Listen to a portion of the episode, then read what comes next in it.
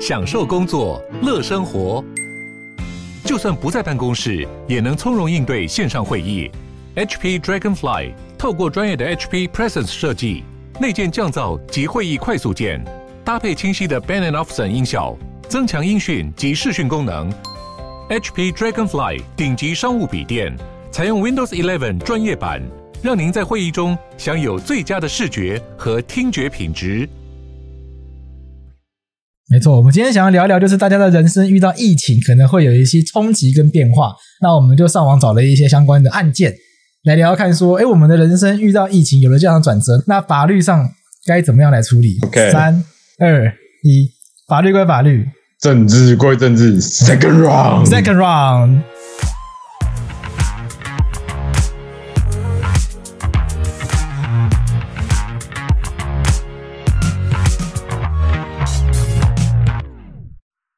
为什么是 Second round 呢？因为在录这一集之前呢，我们一模一样的内容已经录过一次了，但是我们觉得音质实在太差。应该说，我们选的主题要聊的东西，刚刚已经有大概聊了一次。并且一些好朋友们给的建议，觉得可能可以用一个说也是 CH 的程式，想说要透过那个程式来改改善我们远端录音的音质。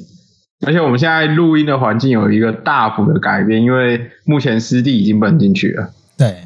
现在录音的条件更为艰困，因为本来是在湿地的录音室录音，那现在因为湿地有防疫的考量，要关闭两个礼拜，所以我连夜将这个录音设备紧急撤离，撤离到我个人的事务所。那测试完的结果发现，那个音质完全不行，完全不行，真的完全不行，就一直有一个很神奇的底噪，就是对，而且而且悠悠的声音很闷，很小声，然后拉不上来，很奇怪，就是。听众一定会要很认真听，才有办法听懂他到底讲什么。对，所以我们又改回我们前几次尝试的那个 Skype。所以跟听众朋友讲一下，我们现在录音的配备呢，是我这边有帕麦加 Caster Pro，然后悠悠那边是有一支 Blue Yeti，其实都已经是很不能说顶级啦，但已经算是很中高规的设备了，就是以。以业界的 podcast 来看的话，会觉得我们用的材料算蛮奢侈的。嗯，就以我们的排名对到这个等级的设备的话，还蛮奢侈的。那如果排名往下掉，我们就一直，我们就就开始卖设备，就开始降级，到最后我们降级成电竞耳麦，回到台通的初始状态。不过因为面临疫情，我也相信就是大家的。经济可能还是会受到一些挑战，像今天，像今天下午不是就有公布说，呃，停班停课。一开始我们录第一次的时候，我们的对话内容还是停班停课，你知道吗？然后刚刚一一录完的时候，然后我朋友就传了一个讯息给我说，哎，他们禁止拖拖幼，所以保姆可能也没办法到家里，还要上班的人就会很崩溃。那小朋友要放在家里咯。嗯，不行不行，不可以把小朋友放在家里。把小朋友放在家里的话，这边帮大家做一个补充：如果把小朋友放在家里的话，那你可能不止受到道德谴责，还有法律的谴责。因为按照那个《儿童及少年福利与权益保障法》的第五十一条有规定哦，六岁以下或有需要特别看护的儿童，不可以让他独处，哦，或者也不可以让他有不适当的人代为照顾。所以这点大家要特别注意。什么叫不适当的人？不适当的人，像是你会去隔壁照顾，这样算不适当的人吗？我觉得他这边可能是就是需要，假设是父母或亲人以外的人，就是保姆的话，应该要是有照护执照的啊。可是有时候说，就是亲人也不一定会有执照啊。单就五十一条，它规定是父母监护人或其他实际照顾儿童及少年人，不得使六岁以下儿童或需要特别看护之儿童及少年独处，或有不适当之人代为照顾。我在想，那个不适当的人啊，可能是什么哥哥看弟弟这一类的吧？可是八六八岁的哥哥看六岁弟弟，显然就蛮不适当的。哦，对对对对对，对不对？可是像那个宫崎骏电影里面，不就会这种可怜的那种小小哥哥要照顾小弟弟那种。熊猫 之类的，熊猫像熊猫那个可能就是不适当的人，没错。像哦，像在事情细则，它就有规定说，无行为能力是不适当的人，所以不可以让无行为能力的人照顾无行为能力的人。你也不可以让七岁以上未满十二岁的儿童去照顾这个小朋友。再来是有法定传染病也蛮不适当的，有法定传染病一定 一定不适当啊。可是法定传染病这个，我觉得也要，我觉得这个也有检讨的空间的，因为有一些法定传染病其实是慢性病，它根本就不会有太大的影响。譬如说，我们法定传染病里面有一个，像我们第三类法定传染病里面有个叫艾滋病，嗯，可是艾滋病病患如果是在正确服药而且长期稳定服药情况下，基本上跟一般健康人是没有两样的。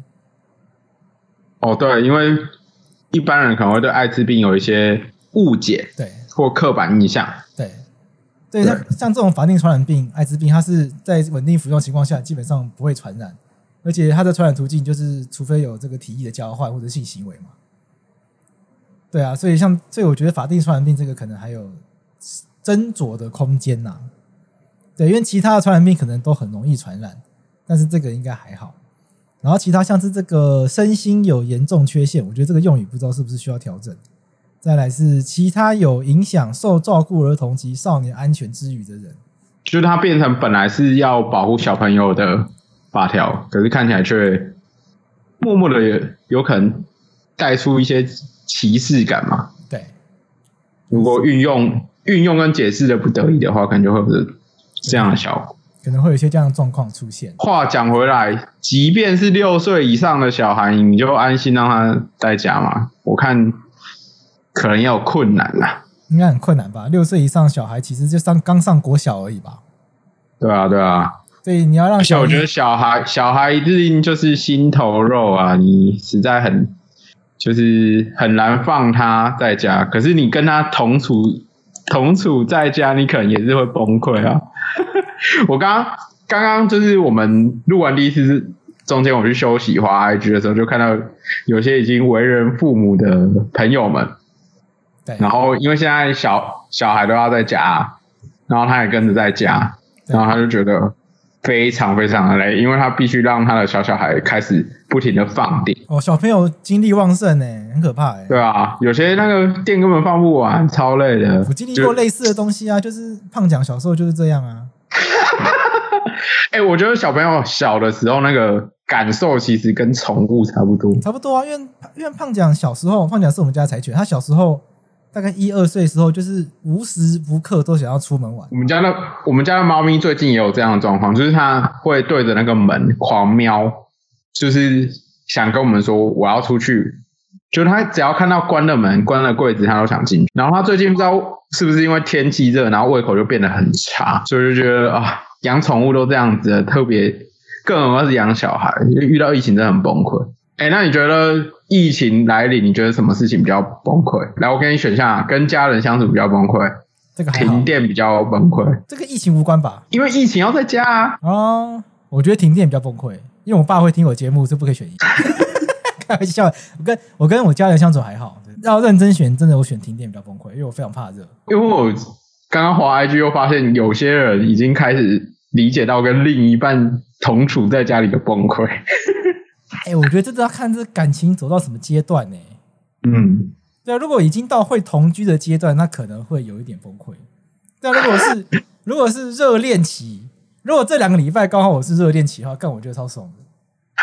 超赞的，好不好？哎、欸，热恋期那两个人被关在一起做 working from home，哎、欸，那个我觉得那个超赞的。长跑十年的可能就是相看两厌，结束之后可能打消结婚念头，然后本来结婚的可能会想离婚，就觉得感情就到此为止就好，太可怕了。说到结婚啊，我们今天其实就是要跟大家聊一些跟结婚有关的事情。对，可是这个结婚有关的事情其实是疫情碰上结婚。没错，我们今天想要聊一聊，就是大家的人生遇到疫情，可能会有一些冲击跟变化。那我们就上网找了一些相关的案件来聊聊看，说，哎，我们的人生遇到疫情有了这样的转折，那法律上该怎么样来处理？那悠悠第一个想到的就是结婚，这个是不是跟你自己的人生规划有关系？没有啦，你自己人生的结婚规划跟疫情有没有关系？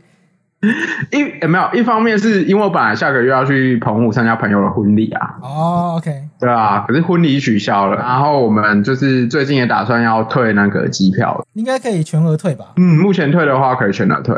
啊，像结婚遇到一起那个很典型的，去年其实很多人的新婚宴其实也都大受影响啊，因为大家现在结婚基本上就是跟那个巨星一样，会有很多东西，比如说现场会有婚摄、婚蜜，对，然后除了一般的餐点以外，入场都一定要玩一些什么鸡尾酒会，然后中间要设计小游戏。像我就我遇过最浮夸的婚礼有几个，一个是那个婚宴会馆，他有提供一个高空缆车进场方式，就他那个婚他那个会馆是挑高两层楼还是三层楼？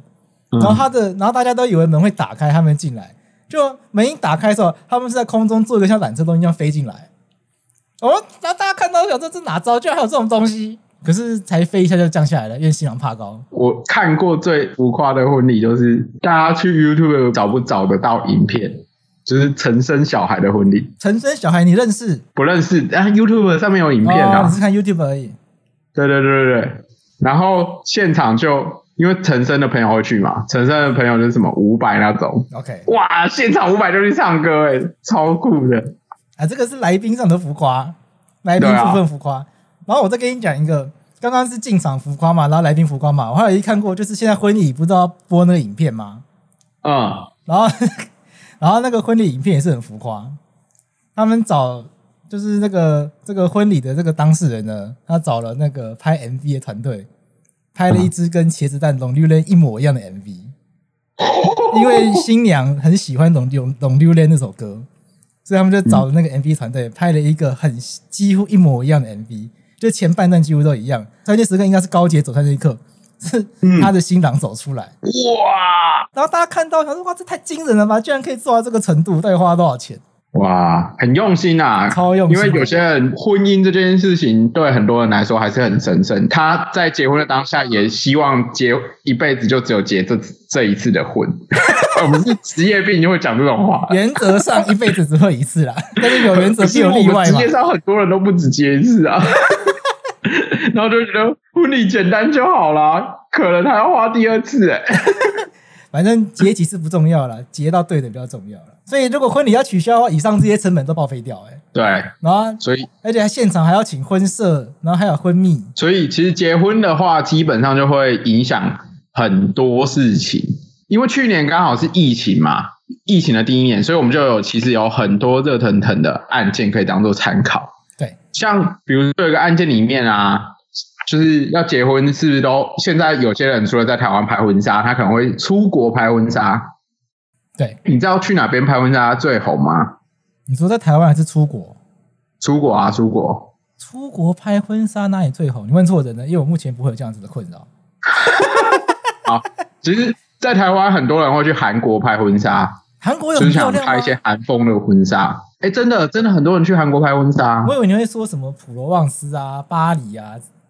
那个成本太厚了吧？哎、欸，你你不是去那边拍而已，你还要就是摄影啊那些的成本啊。现在有一个案例里面呢，就是新人他们本来要去韩国拍婚纱，对，然后到三月底要前往韩国的班机后来都取消了，啊、所以他们原本订的机票也取消。他们就有问公司说，哎、欸，因为疫情，那是不是可以延期？对，OK，然后他们就延了一次，没想到延了之后，疫情还没趋缓。有中间有个时间点是韩国政府宣布从一百零九年四月一日零时起，那进去都要隔离。那这是一个很重要的情势变更的情况嘛？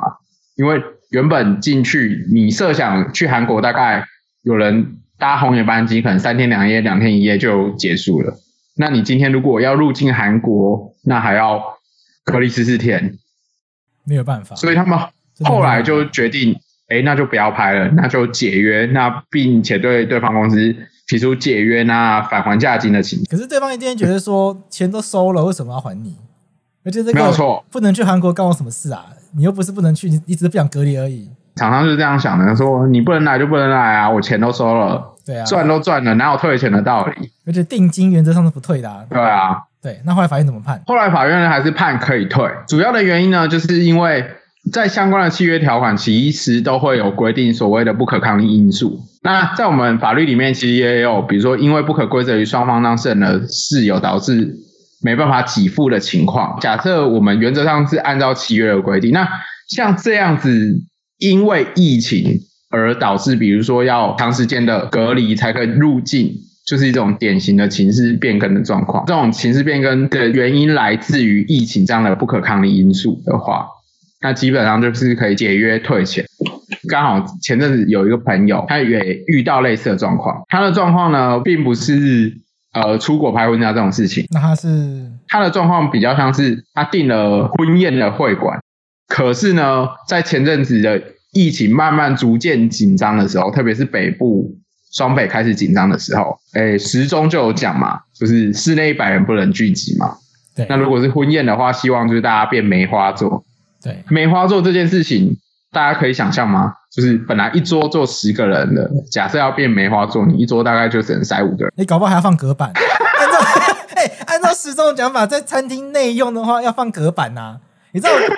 你知道前几天经过一间就是小卖豆花的店。然后店里面那个隔板隔的跟一兰拉面一样，所以我觉得完全不会被疫情冲击到，就一兰拉面而已，因为大家进去已经都隔开来，而且他连跟店员都隔开来。可是现在大家也不会想要进去吧？就没有人要内用，因为大家都觉得那种可怕，大家都外包啊。而且其实现在餐厅基本上都要装隔板，不然会被开罚。对，你很难想象婚礼装隔板是什么画面呢、啊？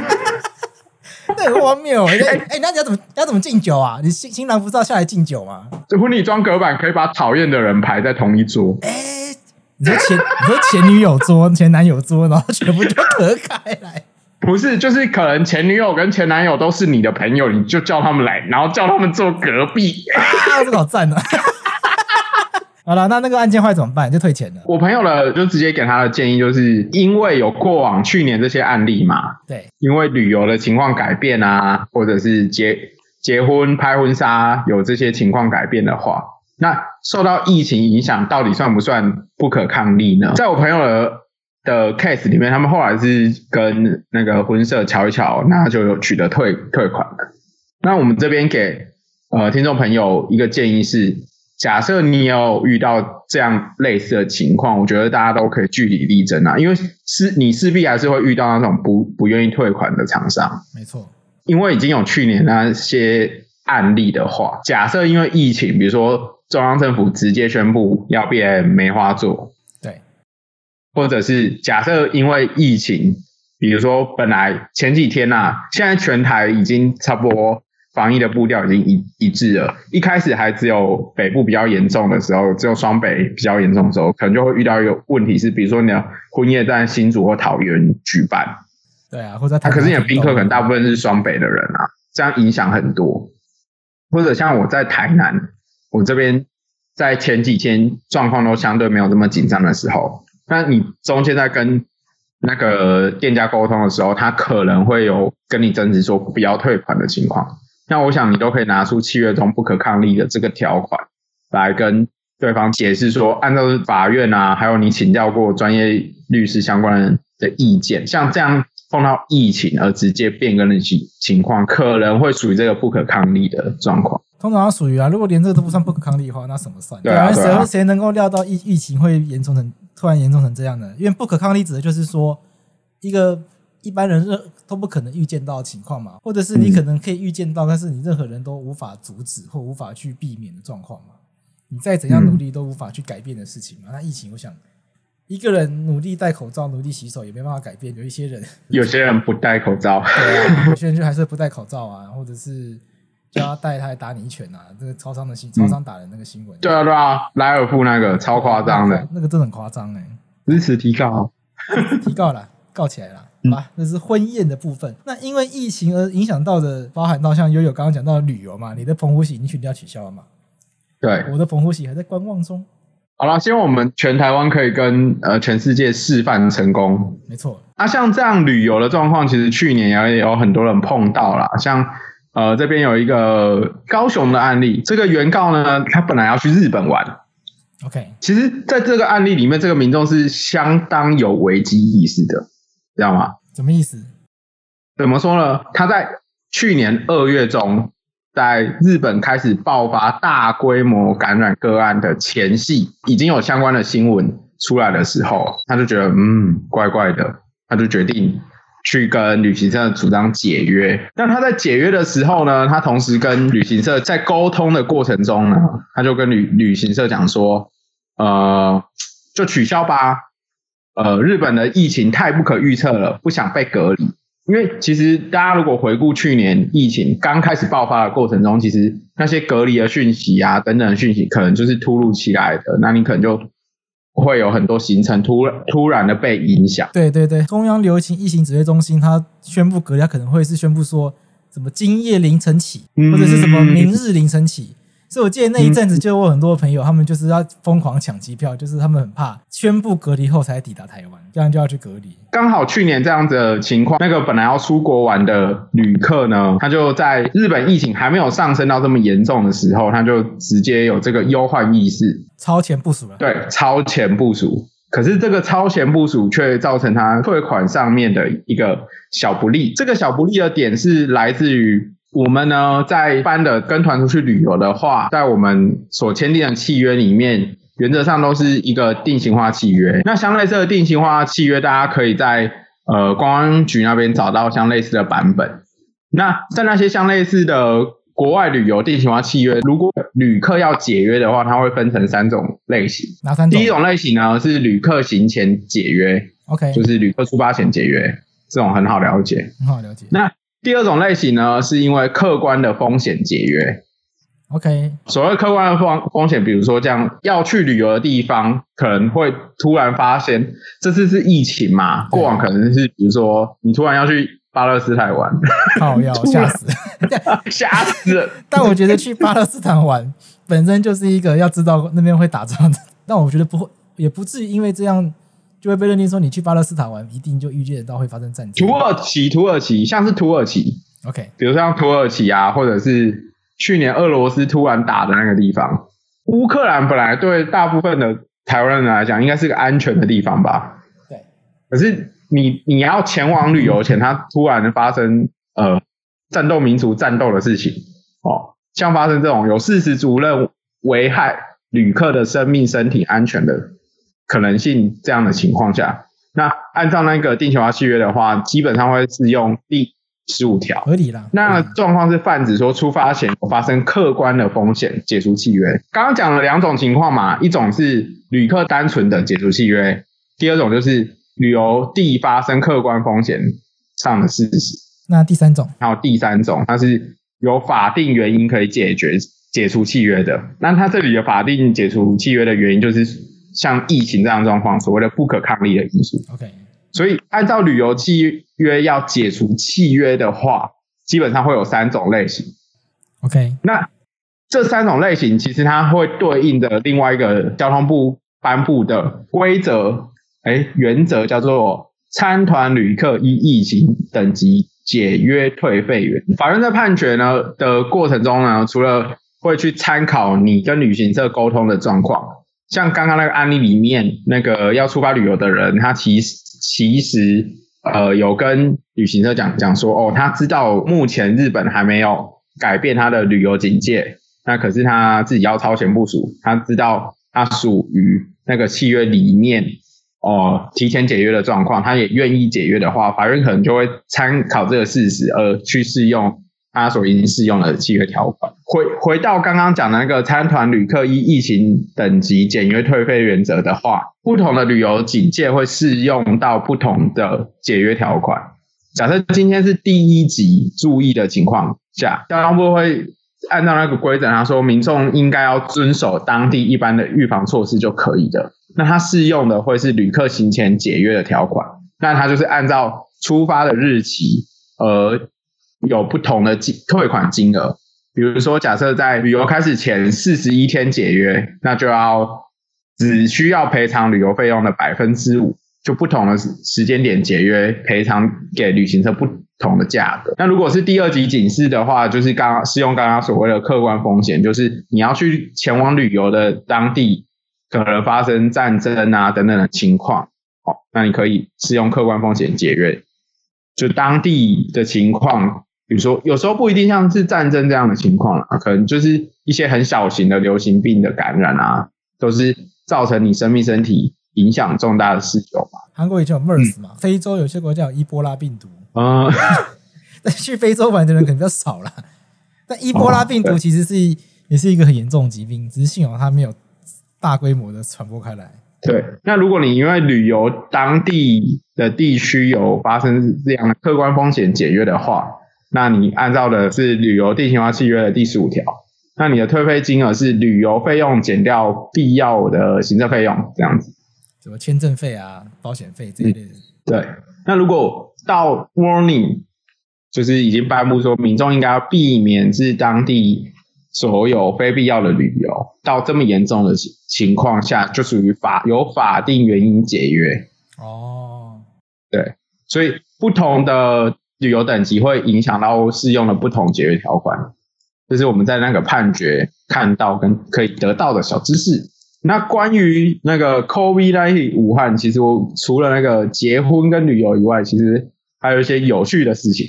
对，我们还找到一些有趣的判决，一些蛮中二，但是也值得大家注意一下的。因为像最近疫情严重的，所以网络上开始大家会会去流传各种疫情资讯嘛。嗯，那现实生活中大家也会去分享，但是这样的分享可能都会让大家自己吃上官司。像是最近最有名的就是彰化有个里长在路上广播说卖葡萄的圈圈圈确诊，这样子的行为，其实我们找到相关的判例，他可能会是违法的。关于那些北兰里长的相关案例，没错，我们今天这个是一个，他是一个，他这个是金门阿姨，她在一个金门妈咪二手全新拍卖群，哦，就是妈妈社团，真的是妈妈社团，她在里面贴文说，她在里面啊，她在这个群组里面就贴文散播，金门有诊断了一名得了武汉，已经确定了，出门防卫措施要做好来哦。这是真的啦，我才没有乱传。导致该群组之一百九十六人获悉武汉肺炎已在金门地区有确诊病例的不实疫情，足以生损害于公众及他人。所以这个金门阿姨呢，她之后就被法院判决。一百九十六人在金门应该算超多人，应该算很多人吧？她最后被判了罚金十万元呢、欸。哇，十万块，十万其实蛮多的，我觉得很多啊。十万一个案子接都接不到十万。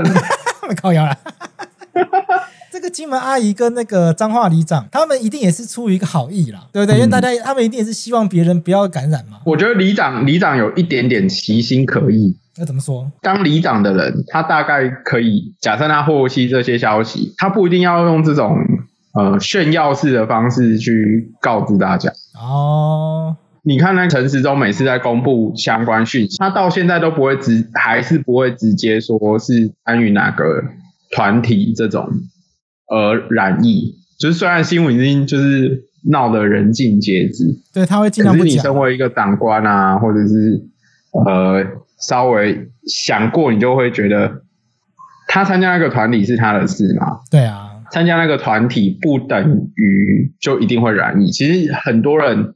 这次染疫，可能很多人都会去苛责那些，比如说去游艺场啊，去等等声色场合的人。可那些，那可就是他的生活而已啦。对啊，那些生活其实，在没有疫情的时候，其实都是很正常的娱乐行为、消费行为。对，只是在疫情的时候就被大家放大、指指点点的。就他们去那些地方玩，其实就跟我们去大大港喝酒、干嘛玩耍一样。有些人去万华茶艺馆嘛，有些人去什么罗东的电子游艺场嘛，那我们就只是可能去 KTV 啊，去酒吧啊，去大港啊。对啊，对啊，对啊。其实就是大家日常生活，在没有疫情的时候，那都是一个很正常的休闲嘛。但是到了疫情的时候，因为很很不幸的就是他们被病毒盯上了嘛，然后就突然好像做这件事情都是错的，但其实这件事情本身都没有错。嗯。对啊，啊，所以这些大家还是要戒慎恐惧，如履薄冰啊。对啊，所以这些疫情的消息，就是还是建议大家就是由指挥中心来公布啦。那现在中央疫情指挥中心也授权地方的指挥指挥中心来公布了嘛？那我想大家得到了这些疫情的内线消息，可能会很想要赶快告诉自己心身边的朋友。但说真的，你也不知道这是真的假的啊。我觉得就拿来提醒自己就好了。我们这个金门妈咪的案例就分享给大家，让大家知道说，其实这个相关的讯息还是。让政府来公布了，然后我们自己还是多小心。我们自己就在人人都是自媒体的时代，你就是要好好审查自己获悉的讯息啊！而且大家也不应该抱持着说啊，我知道这些讯息，我才赶快来做什么防卫措施。其实平常就是出门要戴口罩啊，回到家就是要赶快洗手，甚至洗澡，就是这样子啊。你有没有得到这些资讯，根本就跟你有没有做好保护自己的措施根本就没有关系啊！啊，不过继续跟大家分享一些有趣的案例，像有些人就是很喜欢在脸书打卡。演出打打一些北蓝的东西。去年疫情的时候，有一个人，他其实没有去武汉哦，对，他没有去武汉，可是呢，他就自自己就是把自己脸书的连接，然后他开了一个账号哦，然后就说把他就把他自己的位置标标记在武汉地区的华南水果批发市场。对对，然后他还把它用成简体中文，然后可是因为那时候大家很恐慌啊，然后他还在上面就是分享那些图文这样子，然后还有一些不详人士穿着防护衣的样子，然后假装自己在那个地方，没错，然后要带那边的东西回来台湾，就是他用这样子的方式去去算制造恐慌啊。他写说来这边带点好料的回去和大家分享。北兰他就是一个在那个桃园的无聊网友而已啊，就是个北兰人呐、啊，中二、啊，对啊，就是这样子的一个中二的发言呢，最后被那个被被桃园地检署起诉，然后最后桃园地院判散播有关传染病流行疫情之不实讯息，自身公众损害，因为恐令公众恐慌，判罚二十万元。像他这个二十万，我就觉得合情合理。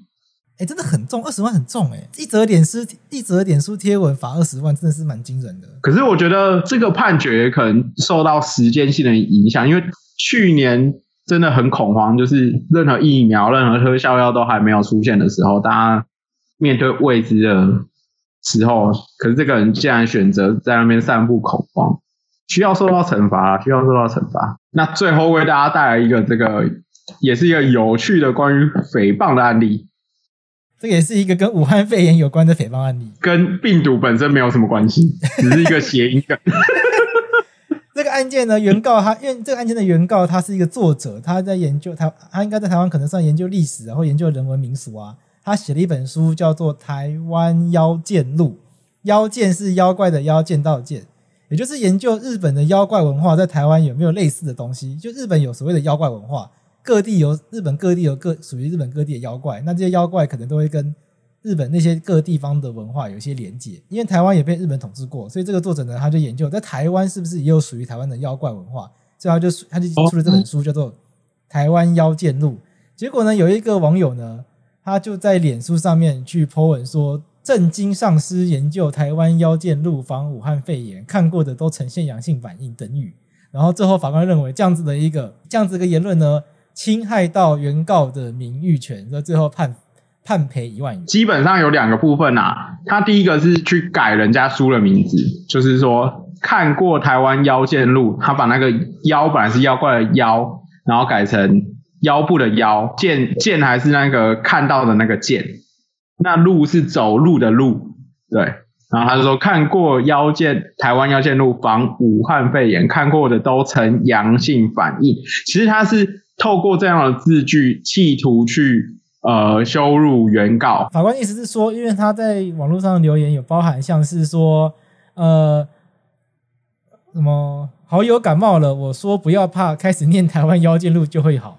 他说怎么可能？他说他有一个粉丝在高雄，儿子发高烧送进大医院，爸爸着急拿起随身携带的台湾妖见录，坐在昏迷不醒的儿子旁边，打开第一页。突然发起万丈光芒，念完之后，儿子猛然就坐了起来，说他已经好了，要回家。从此，这位父亲就把台湾妖界路放在神桌上供养跪拜，因为救你儿子的命是这二十个妖怪。简单来讲，他就是在透过这样的方式去贬损作者写这本书的内容嘛。对啊，就他本来是一个文文史的研究嘛，那他去贬损对于这个作者在这领域的研究成就。所以呢，法官最后是觉得暗讽著作有夸大不实，还有轻蔑的用意。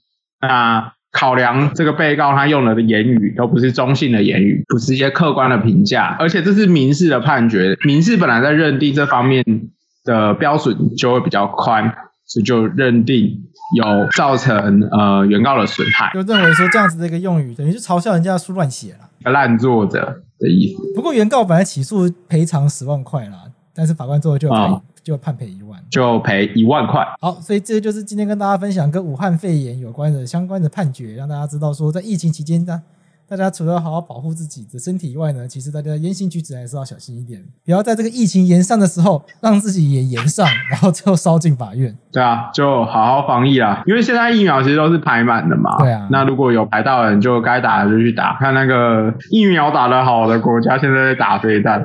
现在拿不到疫苗啊，像我有排到啊，然后今天收到简讯通知说要延后，因为已经被打光了。我猜可能是需要给更需要的人啊，啊你就好好在家防疫吧。